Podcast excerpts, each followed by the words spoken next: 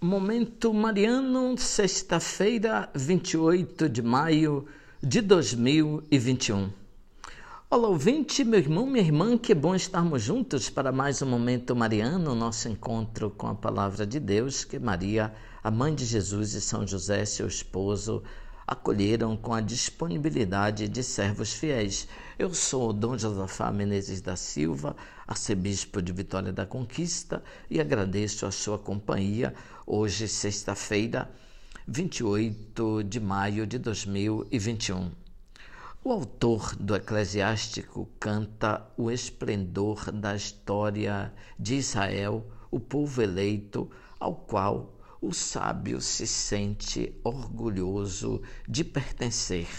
É o que temos na primeira leitura da missa de hoje. Deus se revela no concreto da história numa galeria de personalidades ilustres. Vamos fazer o elogio dos homens famosos, nossos antepassados, através das gerações. O texto diz: homens que exerceram autoridade real ganharam nomes por seus feitos, reis, pessoas que governaram bem, ponderadas nos conselhos, sábias, e outros, então, que se exprimiram em oráculos proféticos, outros regeram o povo com os seus conselhos. Outros cultivaram a música e escreveram poesias, outros foram ricos e dotados de recursos, fazendo grandes ações em favor dos pobres. Todos foram honrados por seus contemporâneos, outros não deixaram nenhuma lembrança.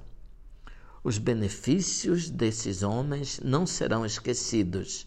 Os seus descendentes serão fiéis aos mandamentos a Enoque, Noé e Abraão, Deus prometeu abençoar todas as gerações. Estes são homens de misericórdia. Seus gestos de bondade não ficarão esquecidos. Eles permanecem na sua descendência. Seus próprios netos são a sua melhor herança. A descendência deles também se mantém fiel às alianças e, graças a eles, também os seus filhos.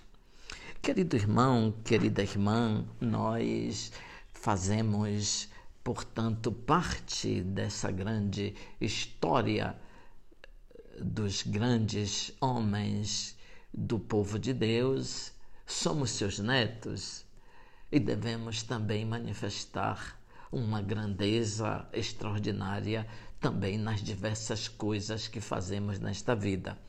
Não somos um rei, mas podemos exercer bem o nosso ministério, o nosso serviço, podemos viver bem a nossa vida naquelas coisas que fazemos cotidianamente. É essa, então, uma proposta para o tempo ordinário que nós estamos vivendo. A proposta de vivermos como pessoas fiéis às alianças de Deus, realizando grandes gestos em favor do povo.